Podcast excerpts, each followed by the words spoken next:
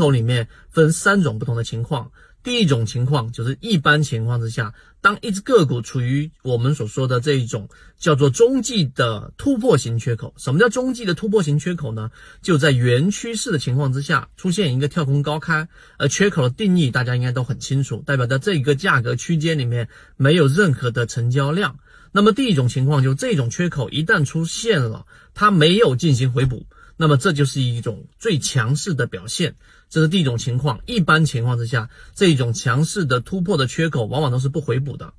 第二种情况呢，就是当我们属于例如说震荡啊，或者说是刚才我说的中继型缺口里面的相对弱势的缺口，回补概率大概是在百分之五十左右，对半。那么这种缺口里面呢，第二种情况里面，它就可以分为回补之后继续创新高，或者继续创新低，原趋势嘛。那么这种情况的缺口呢，它往往都是第二种我们说的强势，就属于平势啊，平势就是突破的这个缺口回补之后，它继续创新高。那么这一种就是我们说的平势，相对比较强势。第三点呢，就当一个原趋势的这一种走势，然后出现一个缺口之后，不再创新高或者新低。那我说的清晰一些，大家好理解，就是当一只个股处于上涨的趋势，突然间出现一个缺口，刚才我们说缺口之后回补，对吧？那么回补之后它不再创新高了，它继续的往下走，那么这种就是一种趋势性上的转折，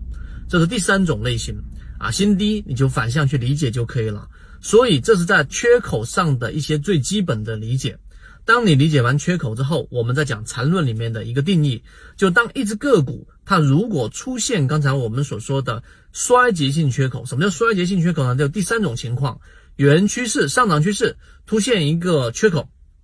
跳空高开，然后呢不再创新高了，就直接往下了。那么这种趋势向的这种衰竭性缺口，你把它定义为衰竭式的缺口，那么它往往就是一个原有级别的。更大一个级别的引起更大一个级别的调整，也就相当于是，如果是一个日线级别的衰竭性缺口，它往往会引起一个周线级别或者更大级别的调整。当你理解这一个之后呢，那我们在无论第一类型买点，还是第二类型买点，还是第三类型买点的时候，缺口对我们的意义就非常重要了。我们认为，在缠论的角度，在级别上的切换，以及对于缺口和对于 K 线形态的理解啊，我觉得会有很大的一个帮助。希望今天我们三分钟对你来说有所帮助，和你一起终身进化。